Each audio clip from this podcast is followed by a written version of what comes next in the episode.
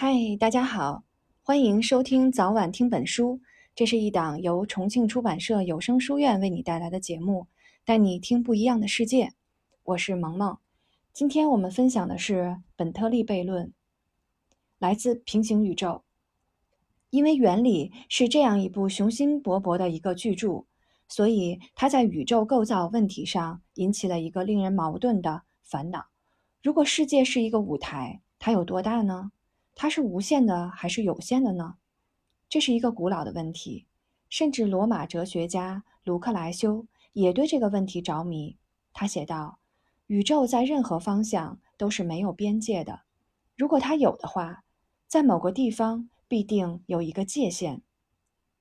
但是显然，除非在一件东西的外面有其他东西包围，否则这件东西不可能有界限。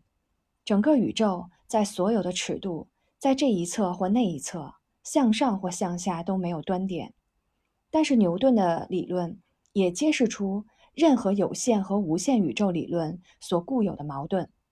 最简单的问题也会使你陷入矛盾的泥潭。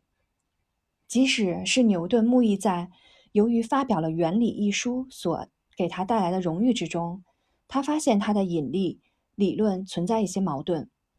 一六九二年。一个名叫列夫·理查德·本特利的牧师写了一封措辞谨慎的、坦率的，但是令人烦恼的信给牛顿。本特利写道：“因为引力总是吸引的，绝不是排斥的。这就意味着任何恒星的集合将会自然地聚合到一起。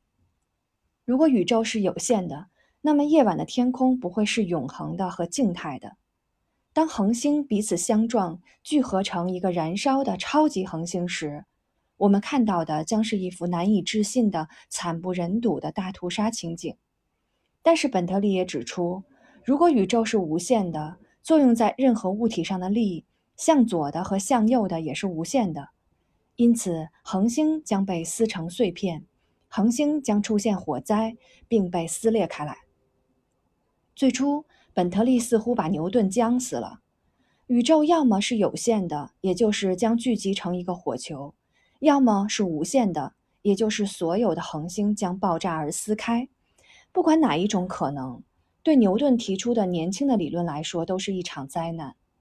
这个问题在历史上第一次揭示出来，引力定论的应该应用到整个宇宙时所产生的矛盾。在仔细思考之后，牛顿回了信。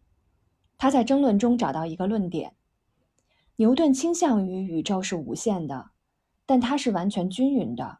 因此，如果一颗恒星被无限的数量的星星拉向右，它就会被另一个方向的另一个无限系列的星星拉向左，从而抵消了前者的作用。在每一个方向，所有的力是均衡的，产生一个静态的宇宙。因此，如果引力总是吸引的，对本特利悖论的唯一解答是宇宙必须是均匀的、无限的。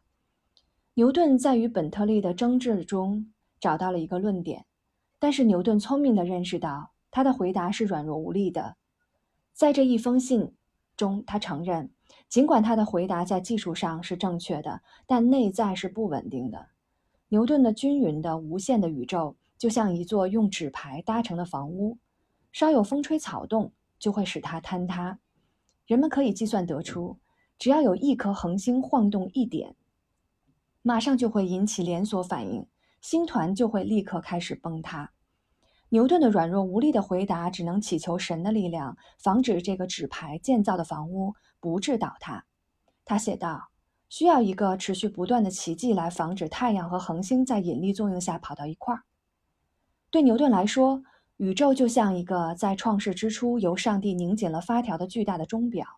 从此之后，根据它的运动三定律，滴答滴答的走动，不再有神的干预。但是有的时候，神也不得不干预一下，将宇宙再拧紧，使它不致崩塌。也就是换句话说，上帝不得不偶尔干预一下，以防止生活舞台的布景不致崩溃。落到演员的头上。今天我们的阅读就到这里，我们下期节目再见啦。